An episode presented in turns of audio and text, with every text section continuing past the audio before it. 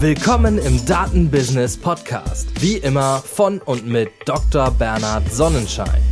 Hier erfahrt ihr alles rund um Datenwertschöpfung und Data Science Anwendungen in der Wirtschaft. Im Klartext und ohne Buzzwords.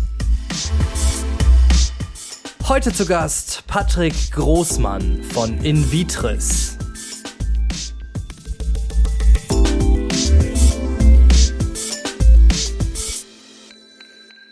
Guten Morgen, Patrick.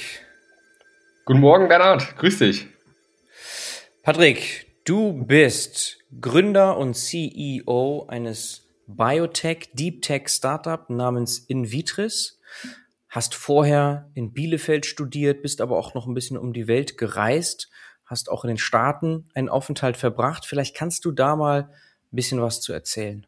Gerne. Vielen, vielen Dank für die Einladung. Wahnsinnig spannend, hier mitwirken zu können. Ähm, genau, wie du schon richtig angesprochen hast, ich habe in äh, Bielefeld studiert, komme aber ursprünglich aus der äh, Basler-Ecke, ähm, allerdings auf deutscher Seite. Grenzach-Wielen kennen manche so als ein bisschen Chemiestandort. Ähm, bin dann nach Bielefeld gegangen, um dort Bioinformatik und Genomforschung zu studieren, was äh, wahnsinnig spannend war für mich, ähm, weil ich eigentlich in die Biologie-Richtung wollte. Mein Abi so schlecht war, dass ich Alternativen suchen musste. Und es war eine sehr gute Alternative, die mich äh, unter anderem an die ETH gebracht hat und ähm, danach an die Harvard School of Public Health und an die Harvard Medical School, wo ich äh, unter anderem ähm, promoviert habe, im tatsächlichen Bereich äh, Data Science. Wir waren die ersten, die sozusagen äh, AI-Modelle für Tumoronkologie entwickelt haben, um damit auf der Basis von Radio- oder bildgebenden Verfahren, CTs, MRTs, ähm, die Progression von Tumoren vorherzusagen aber auch Patienten zu stratifizieren und vorherzusagen, welche Treatment Options am besten funktionieren. Und mhm. war als Bioinformatiker verantwortlich dafür auch ähm, bioinformatische Daten, also insbesondere Genomdaten, Genexpressionsdaten, aber auch klinische Daten in diese Modelle mit hinzuzufügen, wo wir gesehen haben, dass die Prediction immer besser funktioniert, je mehr orthogonale Datentypen wir integrieren. Mhm. Okay. Und ähm, Harvard ist ja auch keine schlechte Adresse. Wie bist du da hingekommen? Einfach beworben an mehreren Standorten und dann hat es dort geklappt? Grunde genommen irgendwie schon. Also ich hatte das große, große Glück, dass ähm, einer, der vor mir äh, in einem verwandten Studiengang in Bielefeld studiert hat, auch schon mal an der Gruppe dort war. Die Gruppe mhm. von äh, John Quackenbush, äh, damals noch Harvard School of Public Health, heute die ähm, T.H. Chan School of Public Health. Ähm, und ja, im Prinzip geguckt hat, ob es Leute gibt aus Bielefeld, die sich dafür interessieren, da sagen wir, so ein bisschen die Nachfolge anzutreten. Das ist eine Biostatistikgruppe gewesen, die auch immer noch existiert, hoch erfolgreich. Und habe ich mich darauf beworben, war sehr kompetitiv, aber hatte das Glück, genommen zu werden. Und dann hatte ich wieder Glück, dass äh, einer aus der Gruppe seine eigene Gruppe aufgebaut hat, Hugo Arts, der auch äh, immer noch zusammenarbeitet mit der Universität in Maastricht das ist eigentlich so ein, wo ich auch promoviert habe. Ähm, und er hat gefragt, ob ich nicht Lust hätte, auch an die Harvard Medical School mit ihm zu gehen, dort die Gruppe mit aufzubauen. Und klar, ein, ein toller Name, tolles Umfeld, vor allem in Boston. Und da war es mhm. schwierig, Nein zu sagen. Ja, das kann ich mir gut vorstellen. Und da reden wir jetzt über 2016, 17 rum, so, ne? Genau. Ich glaube, das ja. erste Mal war ich, wann war das? 2013? Nee, 2012 es war ein, es war, es war im Prinzip, wenn ich das richtig im Kopf habe, äh, das Jahr, wo der FC Bayern die Champions League gewonnen hat. Das müsste ich eigentlich wissen. 2013, 20, 2012 oder 2013, weil ich erstaunt war, wie viele Deutsche da eigentlich in Boston waren. Ähm, da war ich nämlich noch zur Zeit meines Masters und äh, bin dann nochmal zurück an die ETH, um äh, die Masterarbeit abzuschließen mit äh, Nico Behrenwinkel in Basel. Ganz, ganz spannende Arbeit auch im Computational-Bereich. Ähm, und bin dann direkt im Anschluss eigentlich wieder zurück, 2014, genau. Okay. Aber Promotion war etwas später, ne? wenn ich das richtig gesehen habe auf LinkedIn. Genau, also angefangen offiziell habe ich dann 2015, wenn ich das richtig im Kopf habe. Das muss ich selber mhm. überlegen. Ähm, ja, nur so 2014, ganz grob, 2015, also. um so um den Jahreswechsel herum. Äh, 2017, 2018. Ähm, das war eigentlich ein ganz interessantes Konstrukt, weil wir überlegt haben, normalerweise, wenn du vor Ort dann promovierst, ist der PhD normalerweise sehr lang. Ja, die US-Schulen fangen ja typischerweise nach dem Bachelor an. Wir haben dann aber ein mhm. Konstrukt gefunden, dass ich sozusagen als Forscher einfach an der, dort angestellt werden kann. Ähm, und meine Forschung sozusagen mitnehmen kann, um eine, an einer europäischen Hochschule zu promovieren, also die Maastricht University. Ganz, ganz mhm. tolle Kollaboration, auch ganz tolle Uni im äh, Computational Radiology Bereich. Und mhm. so hat sich eigentlich, haben sich viele Vorteile zusammengetan und ein paar Nachteile konnten wir auf die Seite schieben. Okay. Und wenn du sagst tolle Zusammenarbeit, das mündete dann eben auch in tollen Publikationen. Ne? Das hatte ich mir im Vorfeld nämlich angeschaut auf Google Scholar. Ja, das ist schon krass, muss man sagen. Also sowohl quantitativ, was dein Output war, was du also in natürlich Zusammenarbeit mit anderen, aber das ist ja nun mal so in der Forschung, ja, dass man eben kooperiert und ganz viele Co-Autoren hat, aber auch wo du publiziert hast, wie oft die Sachen zitiert worden sind, das ist also schon High Impact gewesen. Das kann man wohl schon sofort auf den ersten Blick und wenn man sich das mal genauer anschaut, was das für Paper sind, sehen. Ja, also erstmal vielen Dank für die Recognition natürlich für jeden, der aus dem forschenden Bereich kommt, äh, ganz, ganz wichtig. Man, in der akademischen Wissenschaft hat man ja so ein bisschen den Vor- und Nachteil, dass alles sehr, sehr gut quantifizierbar ist, ja, die Performance. Ob das jetzt die richtigen Metriken sind, ist immer so ein bisschen dahergestellt. Aber ja, wir hatten, wir haben, glaube ich, wirklich den Nerv der Zeit getroffen.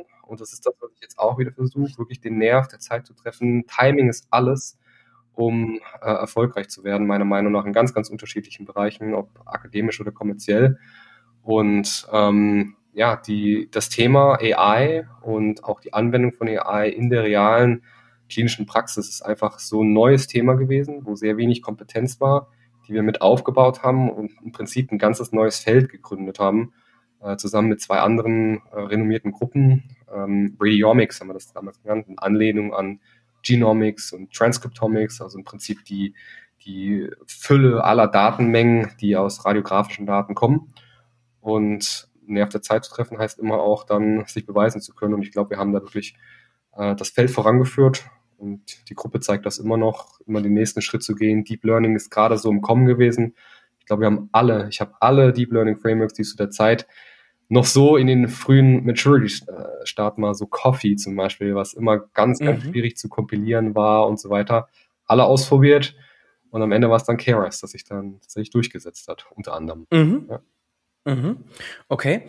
Und daraus, diese High-Impact-Forschung, wurde dann auch ein Business Case entsprechend. Denn wir hatten eben ja eingangs gesagt, du bist ja Gründer eines Startups. Ist das der Seed gewesen dann, die Forschung? Also es war zumindest der Seed für mich persönlich, die persönliche Motivierung, ähm, überhaupt Startups aufbauen zu wollen. Wenn du in Boston bist, kommst du kaum drum weg, einfach anzuerkennen, was für eine wahnsinnige Masse an, an Technologie aus der Akademie in die Industrie überführt wird, teilweise aber auch wieder zurück. Und ähm, du, du bekommst das Gefühl, du musst deine Technologie auch irgendwie verwerten. Sonst ist deine Technologie auch irgendwie, will ich sagen, wertlos, aber sicherlich minderwertig im Vergleich zu dem, was die tollen Leute dort vor Ort ähm, in die reale Welt bringen. Und mhm. so hat das sicherlich auch angefangen. Es ist auch aus einer anderen Gruppe ein Startup rausgekommen, OncoRadiomics, glaube ich, auch ganz gut Fahrt aufgenommen. Ähm, ich hatte versucht, andere Dinge dort aufzubauen mit anderen Freunden. Hat leider nicht so ganz geklappt, ehrlicherweise. Aber es war zu sagen, der, der Funke für mich zu sagen, ich möchte das auch. Und ich möchte vor allen Dingen auch dieses Ökosystem mit in Europa aufbauen. Und habe mich so bewusst entschieden, auch nach Europa zurückzugehen. Habe nochmal ein MBA gemacht, ja, am Collège des Ingenieurs ganz, ganz tolle Schule, gerade für, ähm, frühe naturwissenschaftliche Abgänger. Ähm, es ist ein trinationales Programm, das in Paris, Turin und München stattfindet, auch wirklich mhm. vor Ort. Und man sozusagen alle unternehmerischen, ja, ähm, formellen Kompetenzen mit an die Hand kommt, aber mit dem ganz, ganz, meiner Meinung nach wirklich einen ganz, ganz großen Vorteil, dass man auch in einer Firma das auslebt. Ja, also wir waren insgesamt ähm, ein halbes Jahr in der Firma. In meinem Fall war das bei Linde wo ich dann auch im Anschluss die Möglichkeit hatte, als ähm, Product Manager äh, zu arbeiten und dort wirklich auch neue Technologie, die verwertbar ist, mit aufzubauen. Ja. Und das, was ich jetzt mache, ist im Prinzip gar nicht mehr so connected zu dem, was ich während meines PhDs in Boston gemacht habe, aber sicherlich so von der persönlichen Entwicklung definitiv der Seed dort gewesen. Mhm.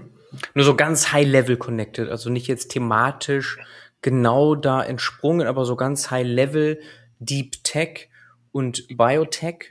Genau. Das schon, das kann man natürlich schon sagen, aber das wäre jetzt sehr, sehr, sehr, sehr vergröbert. Und wir wollen aber natürlich genau verstehen, was jetzt in Vitris ausmacht. Vielleicht da nochmal kurz zur Geschichte, wie das, wir haben jetzt den Seed ein bisschen verstanden, Mindset-mäßig verstanden. Mhm. Aber was war genau jetzt das Thema? Ich habe gesehen, es gab äh, ja einen Wettbewerb, eine Competition 2018 und daraus seid ihr, bist du irgendwie mit einem Spin-off groß geworden. Genau richtig. Ähm, also genau genommen bin ich nicht 100% Teil von der ganz, ganz, ganz, ganz, ganzen, ganzen In-Vitris-Geschichte, weil ich damals bei iGEM noch nicht dabei war. Aber ich habe das mhm. Projekt immer zufälligerweise verfolgt. Also ich muss hier wirklich an äh, meinen Co-Gründer Kilian Vogele und äh, weitere aus dem Team, äh, Sophie von Schönberg, Franziska Winzig, verweisen, die 2018 an diesem Wettbewerb teilgenommen haben. Das ist ein ganz, mhm. ganz toller Wettbewerb, den viele Studenten aus dem molekularen äh, Biotechnologiebereich kennen. iGEM für International, ist das wirklich International Genetic äh, Engineered Machine, wo es äh, um synthetische Biologie geht. Äh, mhm. Ganz, ganz pfiffige Leute, sind meistens Teams so um, ich sag mal, 15 Leute herum, alles ähm, Studis oder äh, PhDler. Ähm, mit dem Ziel, etwas zu entwickeln auf der Basis von ingenierten Organismen, das es vorher so noch nicht gab oder nicht so effizient funktioniert hat. Und ähm, damals, 2018, war das Projekt Factory, steht für Phage Factory, kommen wir auch gleich nochmal dazu, finde ich auch einen ganz, ganz pfiffigen Namen. Und ähm, die äh, Grundidee war im Prinzip, ähm, Bakteriophagen ähm, anders herzustellen, nämlich synthetisch herzustellen. Und äh, das Team war ganz, ganz, ganz erfolgreich. Also muss sich wirklich vorstellen, da, da competen 350 Teams weltweit. Ähm, MIT, Harvard, äh, Berkeley, ähm, wirklich Stanford, ganz, ganz tolle Namen, die ETH. Und da hat das Team ähm, den First Runner-Up gemacht, was eine, eine Umschreibung ist für den zweiten Platz, aber was eine echt wahnsinnig tolles Ergebnis ist. Und ähm, die Abschlusspräsentation war tatsächlich auch in Boston. Äh, ein mhm. ganz, ganz äh, schöner Zufall irgendwie auch. Und ähm, da ist nach dem Erfolg von dem Projekt eine Investorin auf das Team zugekommen und hat gefragt, hier, klingt mir wirklich spannend, kann man da nicht ein Startup draus machen? Und im Anschluss gab es auch nochmal ein Event in München, wo sozusagen der, der Godfather of Phage Therapy, ich glaube, wir kommen gleich nochmal dazu, was das genau ist, auch auf das Team zugekommen ist und gesagt hat, das ist irgendwie ein ganz, ganz spannender Ansatz und wo man so wirklich früh validiert hat, ähm, dass da Wert hinter der Technologie aus der Wissenschaft heraus in der realen Welt ist, was äh, für die Biotechnologie nicht ungewöhnlich ist. Da ist selten, dass man wirklich so von der Problemstellung her kommt. Man framet das ja häufig so, ja. Man kommt vom Problem mhm. und löst es, aber in der Biotechnologie hat man einfach so viele Jahre an Entwicklung, die äh, schon irgendwo dahin mündet, wo äh, eine Verwertung möglich ist. Ähm, und so hat sich ein kleines Subteam um den Kieler herum gebildet. Ja. Zufälligerweise zu der Zeit habe ich das Projekt auch gekannt, weil ich alles verschlungen habe, was in Symbio eigentlich möglich war in Deutschland.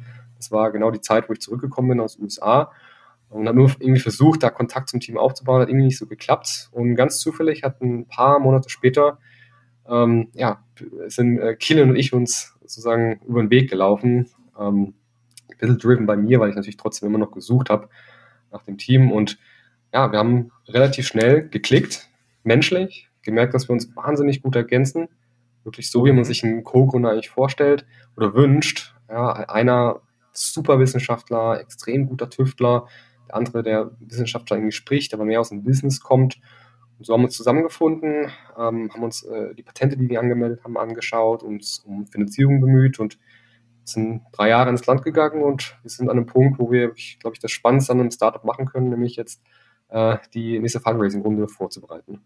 Ja, ich musste eben ein bisschen schmunzeln, als du gesagt hast, einer äh, exzellent aus der Forschung kommend. Und damit meintest du aber nicht dich, sondern, äh, oder? Weil du nee, hast nämlich also, auch noch gesagt, absolut, genau, jemand ja. aus dem Business mit einem Business-Background. Dabei hast du ja genauso, wie dann ja auch Kilian eben lange und sehr erfolgreich geforscht, oder? Also genau. das heißt, warum sagst du bei dir klar MBA, das hast du eben erwähnt, klar, aber das allein führt dazu, dass du eher dich auf der Business-Seite siehst oder gibt es da noch etwas, was du bisschen wenig betont hast eben?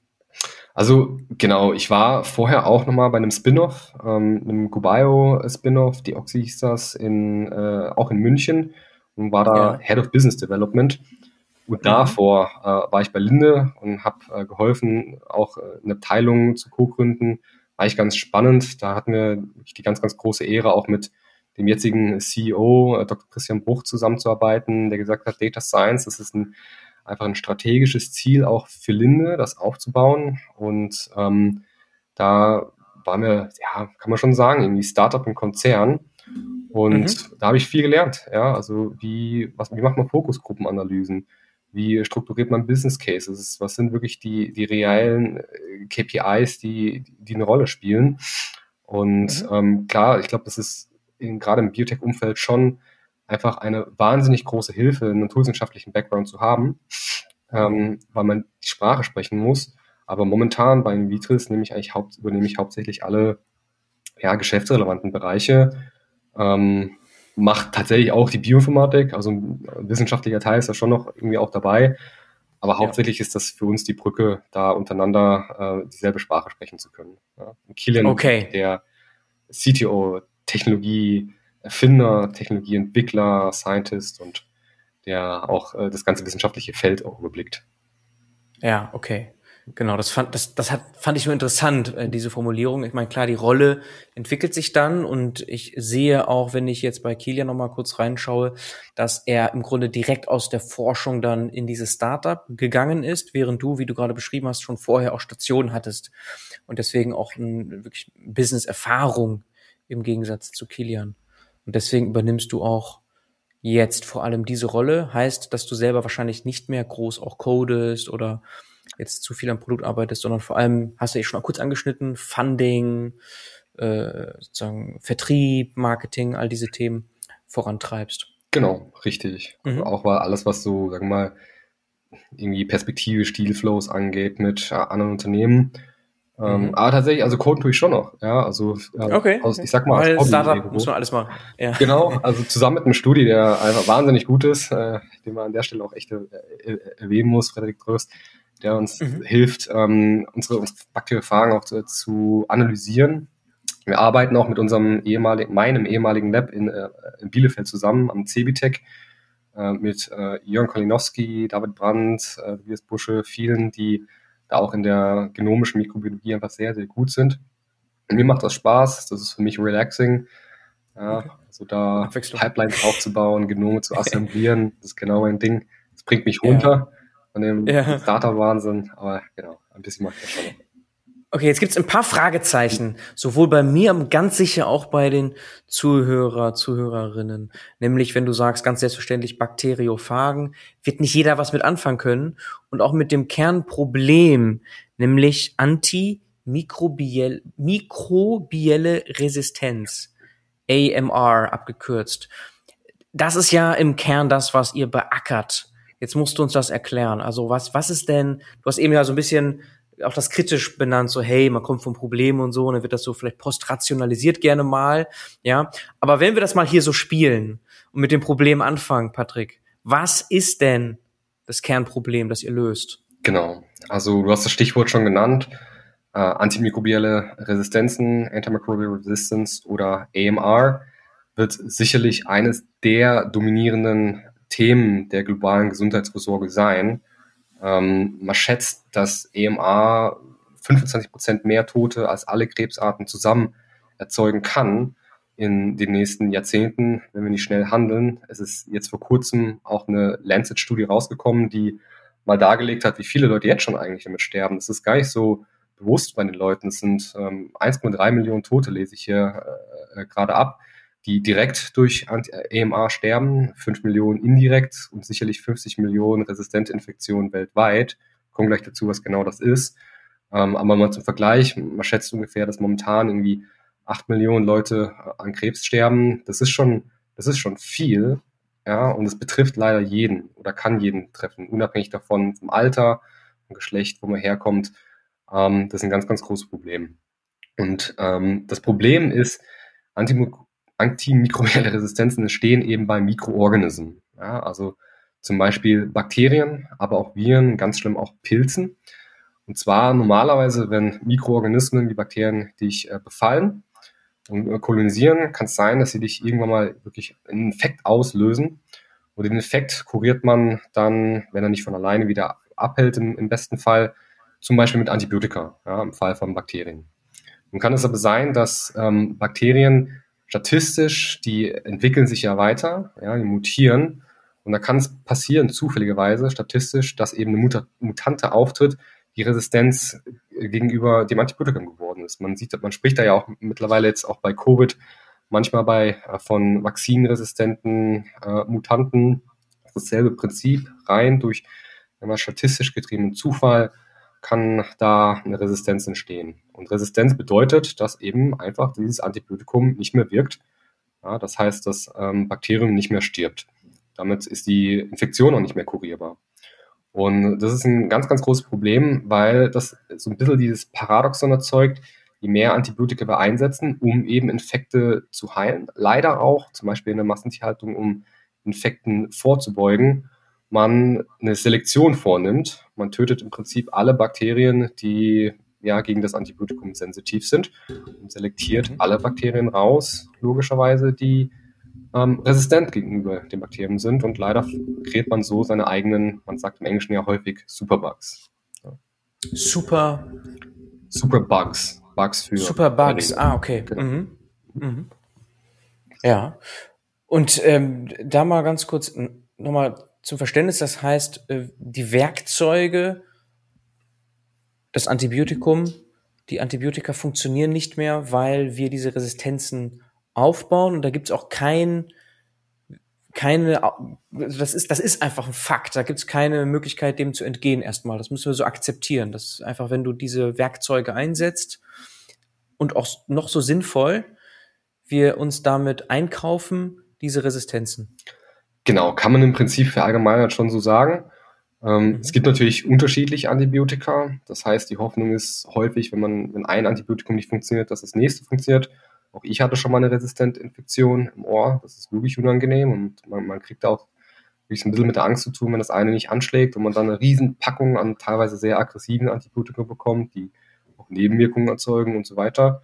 Aber mhm. gerade bei, es gibt natürlich auch chronische Erkrankungen, zum Beispiel Mukoviszidose wo ähm, einfach äh, chronische Infekte herrschen und man sehr, sehr häufig Antibiotika geben muss, dann wird man wahrscheinlich auch Antibiotikaresistenzen erzeugen. Ja, und ich glaub, Wahrscheinlich oder auf jeden Fall? Also ist das ist es auch möglich, dass äh, ich mein Leben lang keine Resistenzen aufbaue, trotz Einnahme von Antibiotika? Also eine Wahrscheinlichkeit ist immer alles stochastisch. Ja? Mhm. immer, also es ist sehr, es, die Wahrscheinlichkeit hängt davon ab, wie, wie häufig. Einfach, es ist einfach der bestimmte mhm. Parameter, mhm. wie häufig mhm. werden Antibiotika genommen. Mhm. Ja, äh, natürlich molekular spielen da große Dinge eine Rolle. Was für ein, was für ein Antibiotikum ist das? Also was befällt das im Bakterium? Ähm, mhm. Es gibt auch neuere Klassen an Antibiotika, in denen man forscht, äh, bei denen man weniger Resistenzen sieht. Aber in der Regel, Bakterien sind einfach, das ist einfach ein statistischer Prozess. Es gibt Millionen, Trillionen Bakterien, Arbeit von 10 hoch 30 äh, auf der ganzen Welt. Ähm, da werden immer zufälligerweise auch ähm, äh, Klone darunter sein, die nicht gegen das Antibiotikum ausschlagen. Ja, das heißt, okay. die selektiert man raus. Und ich glaube, ein Punkt, den ich hier noch echt machen möchte, ist, man darf das nicht unterschätzen. Also einige Forscher sprechen auch bei ähm, antimikrobiellen Resistenzen von einer stillen Pandemie, eben weil es nicht so, sag ich mal, nicht so wie so ein Tsunami reinhaut wie eine Corona-Welle, ähm, mhm. aber langsam und in ganz unterschiedlichen Organen, so dass man auch häufig gar nicht erkennt, dass es eigentlich ein und dieselbe Klasse an Infekt oder an, an, an Erkrankung ist, nämlich resistente Infektionen, und man diese auch äh, übertragen kann. Also man schätzt zum Beispiel, es gibt einen hochresistenten, hoch, hochresistenten Stamm eines Bakteriums, ähm, der sehr prävalent ist in subtropischen Gebieten Südostasien. Und man, man schätzt, dass ähm, von allen Reisenden ungefähr 85 Prozent diesen resistenten Stamm zurückbringen, ohne das zu merken, ja, damit kolonisiert sind und erst dann, wenn der Körper irgendwie geschwächt ist, dann ein Effekt rauskommt und man dann erst merkt, dass dieses Bakterium, das den Effekt auslöst, resistent gegenüber die meisten, wenn nicht sogar alle Antibiotika geworden ist. Mhm, okay, du hattest ja eben auch schon zitiert, eins der größten Gesundheitsrisiken global, also ich glaube die WHO hattest du eben zitiert, sagt das. Und das bedeutet im Sinne von auch, ja, also für die Menschheit gefährlich. Also es könnte mal ganz platt gesagt die Menschheit aussterben aufgrund von AMR. Also jetzt im Extremfall. So, so muss, weil du sagst, man soll das nicht unterschätzen. Gegenteil, man kann es auch mal so betonen, um das mal zu verstehen, wie groß dieses Problem ist, oder?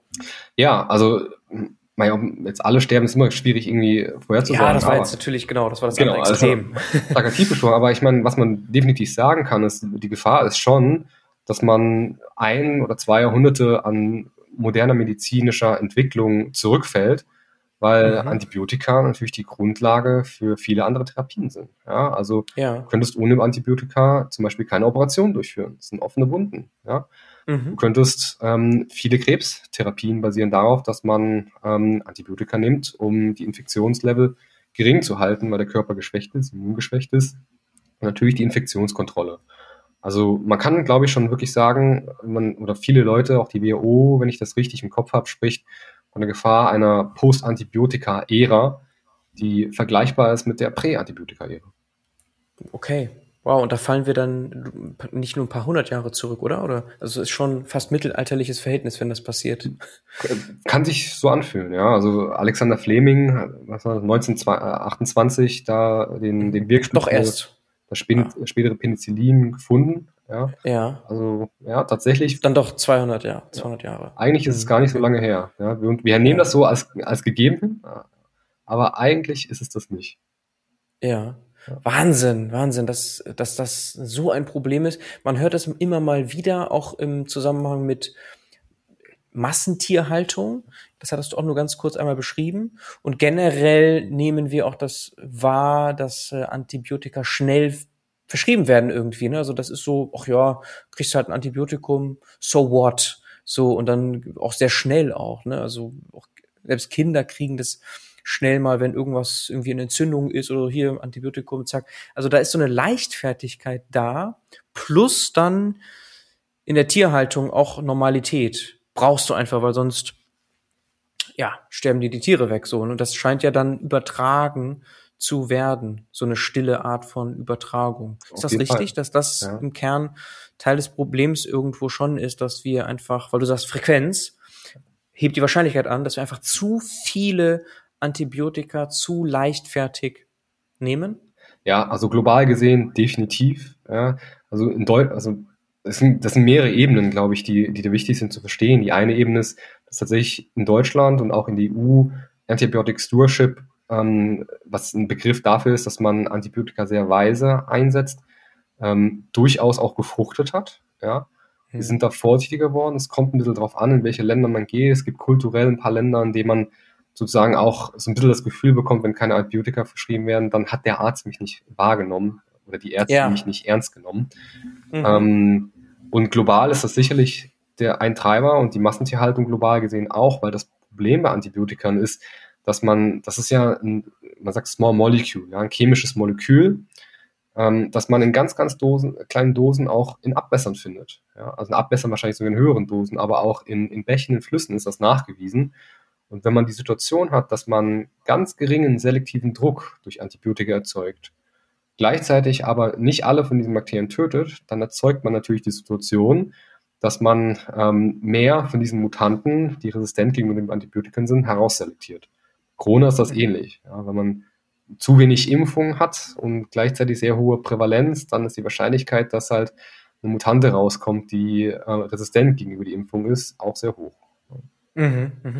Und wenn das jetzt so eine Art Katz-und-Maus-Spiel ist, wo wir dann immer auch neue Antibiotika entwickeln müssen, äh, reicht das dann nicht? Das ist also, dass wir einfach sagen können, so, hey, wir, wir machen einfach immer mehr Antibiotika, immer neue und dann kommen wir hinterher? Das ist exakt das Problem, was wir gerade haben. Die Pipeline an neuen antimikrobiellen Wirkstoffen, nicht nur Antibiotika, ist eigentlich fast ausgetrocknet, muss man sagen. Ja, es gibt im Vergleich jetzt zur Onkologie zum Beispiel ganz, ganz wenige Moleküle, die in der präklinischen und klinischen Pipeline sind. Und nur mal eine Zahl zu nennen, die letzte Antibiotika-Klasse, die gegen ähm, eine von den Haupt, es gibt zwei Klassen von Bakterien, Gram-positive, Gram-negative. Und die letzte Klasse an Antibiotika, die gegen Gram-negative äh, Bakterien zugelassen worden ist, ist sechs Jahrzehnte her. Ja, das bedeutet mhm. die Pipeline. Und es ist nicht leicht. Neue Antibiotika haben häufig ähm, ähm, extreme Nebenwirkungen, ja, sind toxisch, kann man nicht in hohen Dosen geben, möchte man vielleicht nicht, möchte man auch zurückhalten. Also man braucht da definitiv mehr Entwicklung. Aber man ist leider momentan in der Herausforderung einfach, dass ähm, ja auch der, auch der Markt dafür schwieriger ist. Dadurch, dass Antibiotika so ein common, common thing geworden sind, ähm, wird das auch dementsprechend gering bepreist. Ja? Und ohne, ohne eine anständige Vergütung von Antibiotika, die einem auch das Leben retten, in sehr, sehr frühem Alter, ist der Anreiz für pharmazeutische Unternehmen, diese Produkte zu entwickeln, neue Klassen auch zu entwickeln, ganz gering. Ja, das kommt alles von Biotech-Startups, die wahnsinnig viel Risiko mit ihren Investoren aufnehmen, aber eben um dieses Problem, das uns in den nächsten Jahren einholen wird, frühzeitig einfangen zu können. Jahren oder äh, haben wir noch eher Jahrzehnte? Ähm, ist also ganz grob mal gesehen, äh, worüber sprechen wir hier? Ist das schon wirklich in fünf Jahren mitunter ein großes Problem, wenn wir nichts ich persönlich denke schon, wenn wir uns die mhm. Entwicklung mal anschauen. Wir hatten, ich weiß gar nicht mal, die letzte Studie, ich hatte eine Studie jetzt zitiert im Lancet, die gesagt ja. hat, 1,3 Millionen äh, Tote direkt, ja, deutlich mehr mhm. indirekt. Ja. Ähm, aber äh, vor ein paar Jahren waren das noch in Europa allein nur 700.000, die äh, befallen worden sind, 33.000, die gestorben worden sind. Das wächst rasant. Ähm, aber es ist schwierig zu beziffern. Es ist eine sehr, sehr hohe Varianz in dieser Prediction, würde ich sagen. Aber es kann natürlich mal sein, dass ein multiresistenter Tuberkulosis-Erreger irgendwie wirklich reinschwappt. Ähm, ein Erreger, der äh, sehr hoch ansteckend ist, eine Erkrankung, die hoch ansteckend ist, die Entwicklungsländer ja enorme Probleme macht. Die Leute nehmen sechs Monate Antibiotikum, ähm, das Bakterium versteckt sich. Also ja. wenn so eine Situation mal auftritt, kann das ganz, ganz schnell sein. Ja, ja. und deswegen sind Alternativen gefragt weil du hast ja gerade beschrieben, wir können gar nicht dieses Katz-und-Maus-Spiel so machen, aus verschiedenen Gründen, Incentivierungsgründen auch. Und kennst du zufällig den YouTube-Kanal von Professor Sabine Hossenfelder? Nee, ich glaube nicht. Du bist, bist nicht so viel dort aktiv.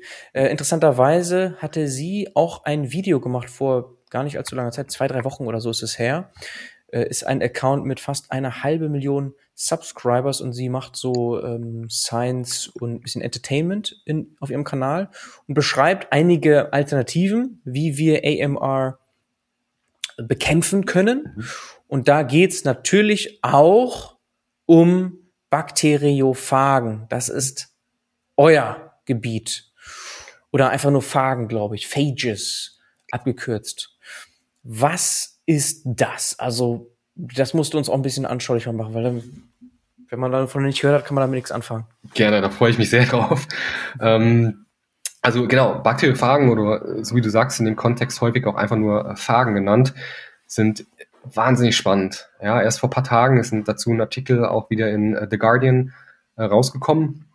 Bakteriophagen sind im Prinzip auch Mikroorganismen, ja, Viren, aber nicht Viren gegen menschliche Zellen, ähm, sondern Viren gegen Bakterien. Das heißt, sie befallen Bakterien, sie infizieren Bakterien und sie töten Bakterien.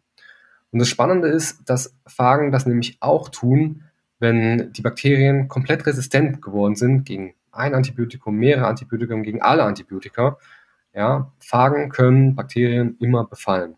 Ja, also das ist, ich glaube, viele, auch, auch Phagen kennen vielleicht nicht, nicht sehr viele Menschen, aber ähm, was noch weniger Leute kennen werden oder verstehen werden, ist, dass Phagen eigentlich das am meisten vorkommende biologische Partikel auf der Welt ist. Um, eine Zahl zu nennen, man sagt, ähm, für, für jedes Sandkorn, das auf der Welt existiert, gibt es ungefähr oder mehr als eine Trillion Phagen. Also eine okay. unglaubliche Diversität, eine ganz, ganz tolle, sage ich mal, ein Repertoire an, an, an Wirkstoffen, das wir da haben, um Bakterien äh, zu töten. Moment, aber diese Zahl war jetzt crazy. Das heißt, man kann auch sagen, es ist unglaublich klein, so ein Bakteriophag. Also es muss super, weil ansonsten kommt, kommt man nicht zu dieser Zahl. Genau, richtig. Also Phagen sind auch kleiner als Bakterien. Jetzt muss ich überlegen, wie groß mal ein Phage sein kann. Ich schätze mal so 20, 40 Nanometer. Muss ich nochmal nachschauen. Mhm. Ähm, aber ja, die sind sehr, sehr klein. Die kommen überall vor. Ja, wirklich überall. Auch überall da, wo natürlich Bakterien sind. Ähm, und die benutzen Bakterien als Wirte, um sich zu vermehren. Und das ist eigentlich ein cooles Wirkstoffprinzip, weil man so einen Wirkstoff hat, der sich am Patienten selber vervielfältigt. Also mhm. man, man muss sich das vorstellen, man hat einen Bakteriophage, das ist, ein, das ist eine Proteinhülle. In dieser Proteinhülle ist ähm, eine DNA, das Genom, das für diese Proteinhülle kodiert. Die Proteinhülle hat sozusagen Andockstellen, wie so eine kleine, kleine Mondsonde. Ähm, so visualisiert man das irgendwie häufig. Die kleine Mondsonde auf das Bakterium andockt, dort die DNA in das Bakterium rein initiiert und dann wird der molekulare Apparat von dem Bakterium benutzt, um neue Kopien von dem Phagen in dem Bakterium herzustellen. Und in diesem Prozess löst sich dann das Bakterium auf. Es werden äh, exponentiell viele ähm, äh, äh, Bakteriophagen in die Umwelt, also in die Umgebung, muss man sagen, äh, freigelassen, die dann wiederum neue Wirte suchen und so töten. Und bevor okay. die Frage aufkommt, ist es noch ein ganz, ganz wichtiger Punkt zu verstehen, dass Bakteriophagen das nicht einfach nur so tun, sondern es gibt einen riesen Vorteil von Phagen, nämlich Phagen töten Bakterium nur ganz, ganz, ganz gezielt, ja, also spezifisch. Eine, ein Phage A, eine Phagenspezies A tötet nur das Pendant-Bakterium A und nicht Bakterium B, was den Vorteil hat, dass man alle Bakterien, die eigentlich für die, Gesund für die Aufrechterhaltung unserer Gesundheit verantwortlich sind, nicht tötet.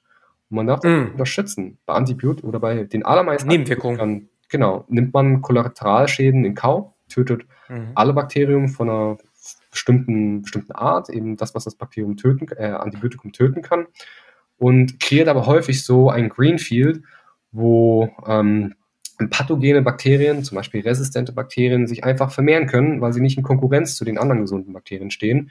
Und dann hat man ein Problem, dass man ja, nach einer Antibiotikakur oder nach einer extremen Antibiotikakur eben resistente Bakterien hat, die nicht mehr schach gehalten werden können. Okay, verstanden. Den Vorteil, dieses sehr zielgerichtete, gleichzeitig dann aber auch Nadel im Heuhaufen. Ne? Es gibt genügend Fragen, also absolut, hast du ja gerade schon beschrieben, aber dann die passenden und dann auch noch zielgerichtet. Das ist ja wahrscheinlich unglaublich schwierig und komplex. Es ist ja, es ist komplex, aber es ist leicht auch, als man sich vorstellt. Ähm, also im Prinzip, was man macht, ist, also es sind ja sehr, sehr viele Fragen. Ja. Im Prinzip, was man macht, ist, man nimmt irgendwie, häufig macht, man nimmt eine Umweltprobe. Man kann theoretisch auch versuchen, Fragen aus einem Patienten selber zu isolieren. Man nimmt die Probe und das Bakterium, das man töten möchte, bringt die beiden zusammen und guckt im Prinzip, wo Stellen sind, wo das Bakterium abgetötet worden sind.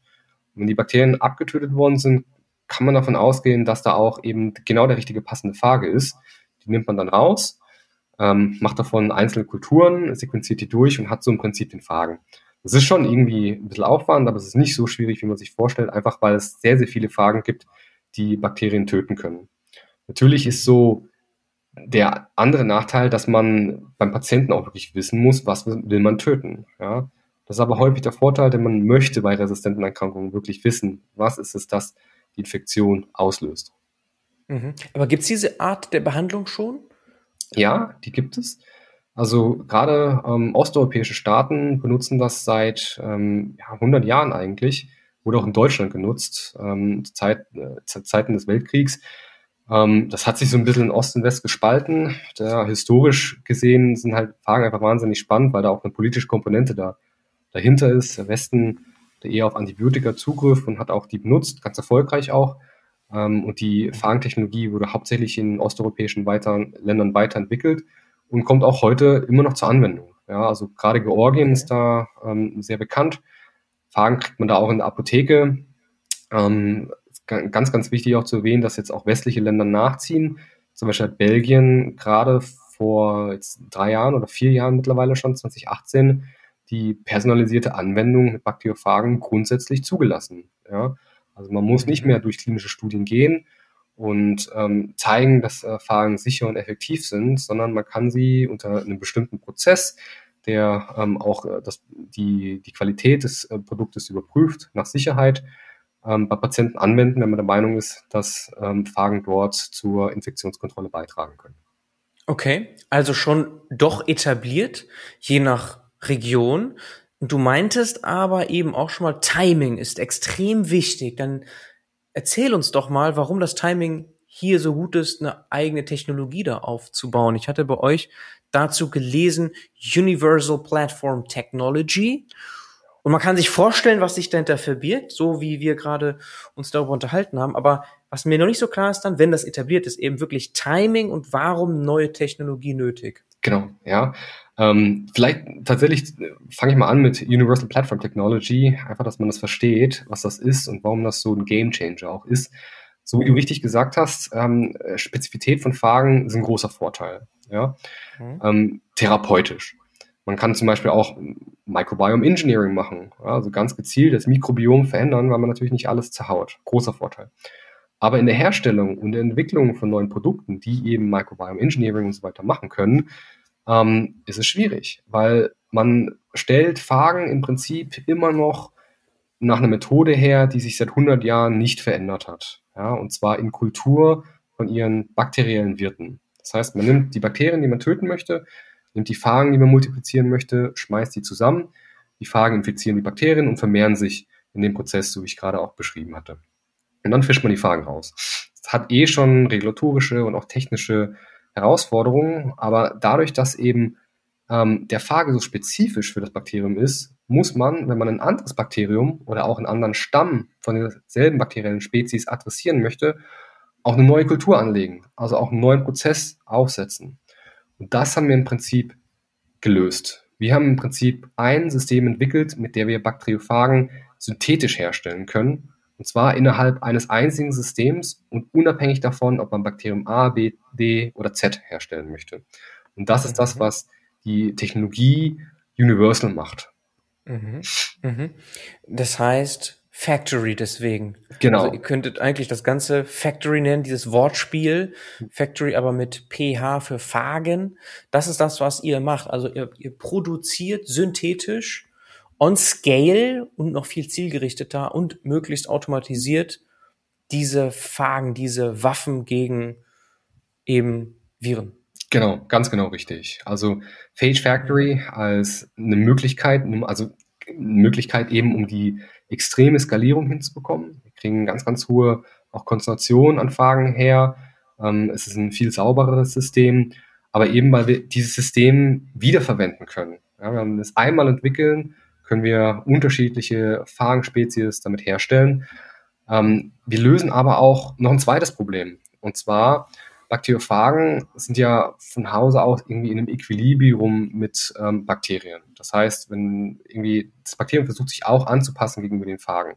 Dieses Equilibrium muss man therapeutisch brechen. Wie kann man das am besten brechen?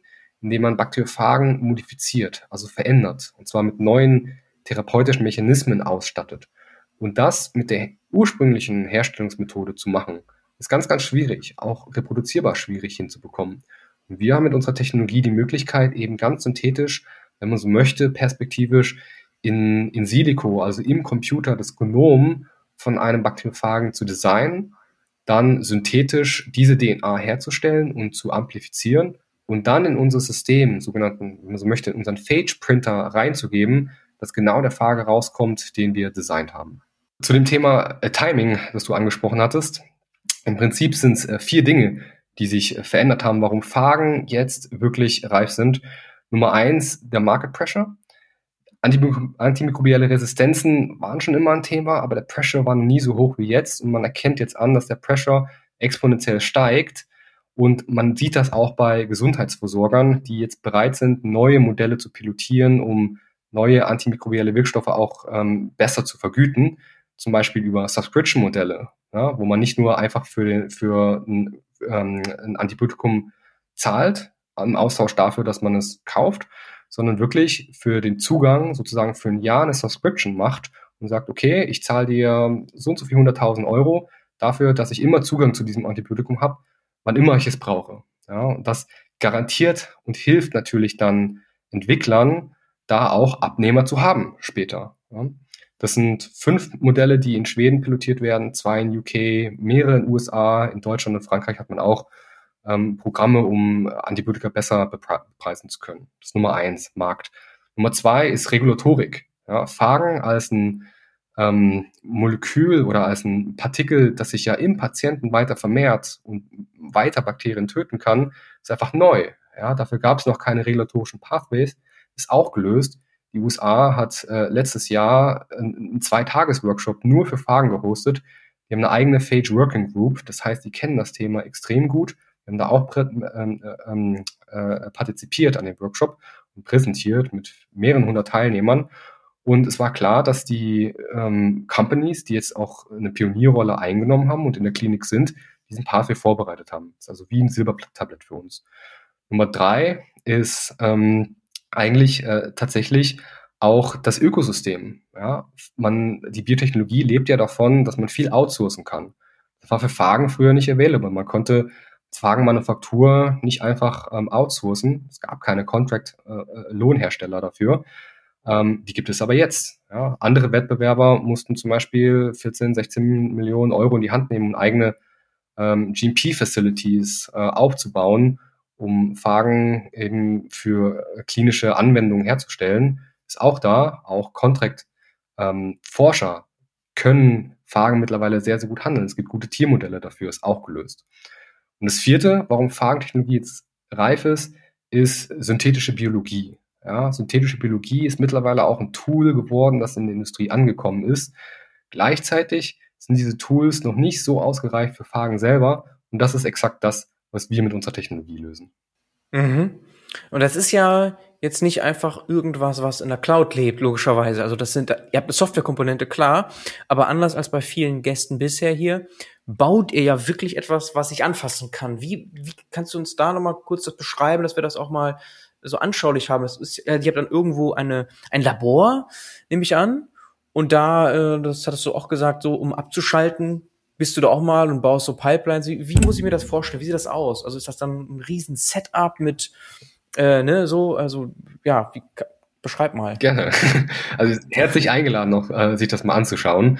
Ähm, Im Prinzip, genau, wir sind ein, wir sind ein Nasslabor, sagt man, ein Wet Lab, ähm, wo verschiedene Komponenten zusammenkommen. Am Ende des Tages ist das Produkt eine Flüssigkeit. Eine Flüssigkeit, in der ähm, die Bakteriophagen drin enthalten sind.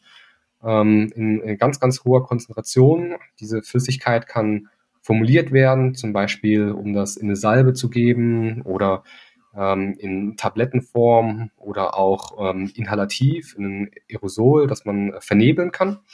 Und äh, was ist dafür notwendig? Äh, verschiedene Instrumente, logischerweise alles, was sozusagen äh, ein mikrobiologisches Labor braucht, um Kontamination zu verhindern, zum Beispiel ein Laminar Flow Hood, also ein Abzug, wo ähm, Bakterien, mit denen man hand, handhabt, äh, einfach weggezogen werden. Ähm, wir haben einen Bioreaktor, wo wir Bakterien züchten können, ja, verschiedene äh, Kulturen, um eben ja, Phagen heranzuzüchten. Also ein klassisches Nasslabor.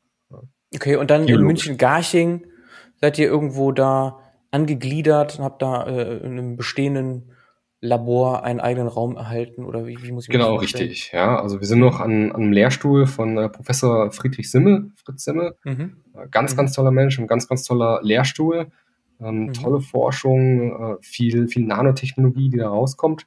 Und äh, da haben wir, können wir die Labore mit benutzen. Mhm. Ähm, und genau, machen das schon okay. seit einigen Jahren, müssen jetzt aber auch langsam raus. Ja raus, ein bisschen nochmal größer genau. werden. Und natürlich geht da, kannst du nicht im Homeoffice das machen. Also die Leute, die, die müssen, die sind dann dort im Labor größtenteils und forschen, arbeiten. Genau. so kann man ja. sich das schon vorstellen, ne? Genau. Das ist der Unterschied ja, wenn du so reine Softwarelösungen hast, die irgendwo in der Cloud leben, dann kannst du das natürlich von überall aus machen. Bei euch muss man dann im Lab die Sachen halt auch machen, ne? Also diese Factory, Phage Factory befeuern. Genau, mhm. ja. Also tatsächlich hat Corona uns da aber auch sehr flexibel aufgestellt. Also gerade alles, was irgendwie, wenn man das Business Development und Bioinformatik-Team ist, arbeitet viel von Remote. Klar. Und man beobachtet das, das auch, gerade neue Biotech-Unternehmen, die selber wenig, weniger forschen, weniger forschen als wir, ähm, die sind zum Teil auch komplett virtuell aufgestellt, weil es äh, Kontraktforscher äh, gibt und so weiter. Wir glauben aber, dass das eine strategische Komponente von uns ist, da wirklich auch Know-how aufzubauen, neue Technologie orthogonal hinzuzufügen und wirklich diese Plattform in die Breite zu bringen, weil ich glaube, eine Sache, die man da, die wirklich lohnenswert ist zu erwähnen, ist, Phagen, wir sprechen Phagen immer im Kontext von antimikrobiellen Resistenzen, aber Phagen haben über Infektionen sehr, sehr viele Anwendungen und werden auch schon angewendet, zum Beispiel in der Onkologie für Tumorvaccine oder auch um Bakterien zu eradizieren, die neurologische Erkrankungen wie Depressionen auslösen oder Fettleibigkeit. oder auch in nicht therapeutischen Bereichen, um Verkeimung in ähm, lebensmittelproduzierenden Unternehmen zu unterbinden oder in Biogasreaktoren. Also über Infektionen gibt es da sehr, sehr, sehr, sehr viele Anwendungsmöglichkeiten, die wir alle auch ermöglichen wollen mit unserer universellen Plattformtechnologie.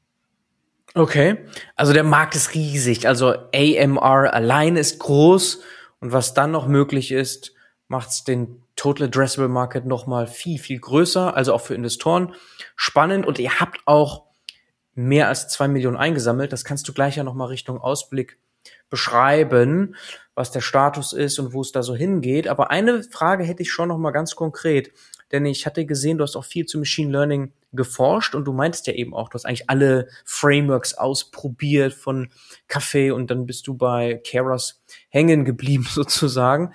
Was ist davon relevant heute für euch? Macht ihr Machine Learning? Im Detail wenig, aber ja. Ähm, man muss jetzt zum Beispiel Kiele tatsächlich auch um äh, mhm. Pufferzusammensetzungen zu generieren. Das verstehen, wenn man jetzt irgendwie äh, in, in einem biologischen Labor arbeitet. Da sind äh, viele Schritte, sogenannte Pufferschritte, dass man bestimmte Reagenzien oder Produkte, die man generiert hat, rausnimmt und in, in eine Suspension gibt, um die ähm, wieder zu lösen. Und mhm. Pufferzusammensetzungen sind ähm, immer sehr, äh, sehr optimierbar, sehr spezifisch. Da geht sehr viel Know-how rein. Und da haben wir unseren Workflow tatsächlich auch mit Machine Learning optimiert, um die optimalen Zusammensetzungen von ähm, Reagenzien vorherzusagen. Das ist die eine Komponente. Die andere Komponente ist, wo Machine Learning sehr, sehr relevant wird in den nächsten Jahren, ist, da gibt es viel Forschung auch drauf, ist vorherzusagen, welcher Phage funktioniert eigentlich bei welchem Bakterium. Ja? Was sind die Bindestellen? Was sind wirklich die Moleküle? Wie ist die Struktur von den Proteinen?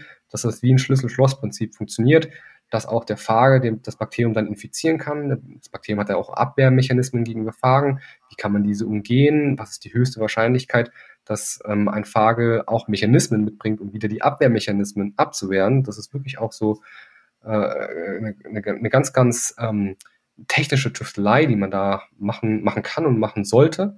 Und da bauen wir gerade eine riesige Datenmenge auf, um eben in, in zwei Jahren neue Entwicklungen damit anstoßen zu können und wirklich eine konstante Pipeline haben, um neue Produkte zu befördern. Okay, das heißt, diese Spezifität, dieser große Vorteil ist momentan noch sehr stark auf Trial and Error dann basierend genutzt, dass du einfach ganz viel ausprobierst, bis du was Passendes findest. Und da wäre es natürlich sehr sinnvoll, von vornherein schon eine Prediction zu haben, so, okay, das könnte in diese Richtung gehen, dass es hier passt und äh, so in diese Richtung. Genau. Am Ende des Tages mhm. muss man es sowieso auch wirklich äh, validieren, ja, im Labor, ja. dass man die, dass die Vorhersage stimmt. Aber man hätte natürlich, sagen wir mal, man, man kann so verhindern, so wie du vorhin gesagt hast, ähm, die Nadel im Heuhaufen, da wirklich in das Dunkel ganz zielgerichtet reinzugehen und sich den Phagen auch zu designen, der sehr wahrscheinlich das Bakterium, das man töten möchte, tötet. Mhm. Viel effizienter den gesamten Prozess dann machen mit Machine Learning genau. in der Zukunft. Das ist dann, hast du schon gesagt, ein Milestone vielleicht in den nächsten ein, zwei Jahren. Gleichzeitig dann wahrscheinlich auch, ist ja auch deine Rolle Funding, Investoren weiter suchen. Ihr habt, meine ich, schon mehr als zwei Millionen eingesammelt und etliche Preise gewonnen. Ich bin auch über eins dieser Ausschreibungen, Talks von dir auf dich gestoßen über LinkedIn. Ihr seid also schon dafür, dass ihr noch recht klein seid, sehr präsent mit vielen Preisen, Funding gut ausgestattet. Kannst du da mal so abschließend noch einen Blick in die Zukunft uns geben? Gerne, Bernhard. Vielen Dank ähm, für die Recognition auch. Also ich kann es hier nur noch betonen. Also Timing ist alles und die Zeit ist reif und das merkt man, glaube ich, auch äh, an diesen Preisen. Ja, es ist überschaubarer Aufwand für uns, aber es generiert sehr viel Visibilität, weil aber auch die Leute diese Visibilität haben wollen. Zeit für Fragen ist reif und der Market Pressure ist da.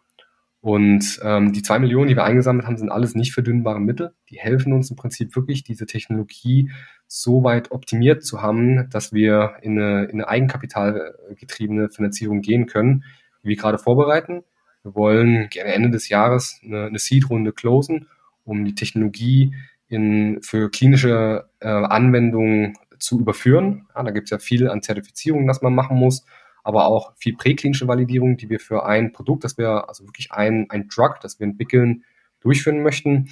und äh, bereiten gerade alles vor, dass wir im Herbst wirklich stark aufgestellt sind, um Funds zu raisen. Natürlich sprechen wir auch jetzt schon mit äh, ganz unterschiedlichen Investoren. Wir haben ja auch in den USA an einem Businessplan-Wettbewerb äh, ziemlich abgeräumt ähm, mit 100.000 äh, US-Dollar. Ja.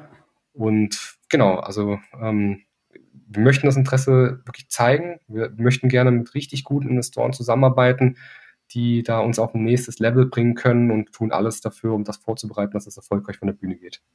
Mhm. Ihr seid ja so im Pitch-Modus, äh, macht an Wettbewerben teil, sprecht mit vielen Investoren und dann wollt ihr das auch genau. Und Re Regulierung ist. Sorry. Genau, und Regulierung ist noch eins der Probleme, also dass ihr da gucken müsst, hey, dass wir das auch wirklich machen können, so wie ihr das macht. Ja, also wir sind, glaube ich, auf der regulatorischen Seite sehr, sehr gut aufgestellt. Ähm, wir haben eine Top-Beratung, die uns da unterstützt. Ähm, genau, also wir, wir sprechen mit Investoren, aber hauptsächlich wirklich jetzt, um auch so ein bisschen zu stehen, das ist ein neues Thema, das ist ein komplexes Thema. Was brauchen die Investoren, die auf uns auch passen und die wir suchen, die wir haben wollen, an, an Material, an auch, sage ich mal, Aufklärung, was den Markt betrifft, dass wir dann optimal aufgestellt sind, wenn wir sozusagen ganz offiziell auch in die Fundraising-Runde gehen. Ja. Und ja, also im Prinzip haben wir jetzt noch, wir haben jetzt noch Runway eigentlich für zwölf Monate. Das heißt, wir haben jetzt nicht so wahnsinnig viel Druck, aber es hilft uns natürlich, wenn wir äh, früher closen, um einfach Geschwindigkeit drauf zu bekommen, viele Dinge zu parallelisieren. Mhm. Gleichzeitig wollen wir es nicht überhetzen. Ja. Mhm, okay, wir und gerade wirklich sehr selektiv, was unsere Investoren angeht. Klasse. Nur gerade in der jetzigen Situation ist es wahrscheinlich auch nicht leichter geworden, also lieber früher anfangen und da Gas geben. Okay, Patrick, Hammer Story. Ja, man kann sich ja nur vorstellen, wie groß der Markt ist. Also alleine mit dem AMR seid ihr ja schon, äh, könnt ihr ja Unicorn-Status erreichen. Das soll nicht das Ziel sein am Ende, aber es ist sozusagen komplett offensichtlich, dass ihr da einer großen Geschichte schreibt. Herzlichen Dank für deine Zeit, Patrick. Hat richtig Spaß gemacht. Wir haben viel gelernt. Danke, dass ich dabei sein durfte. Ciao, ciao.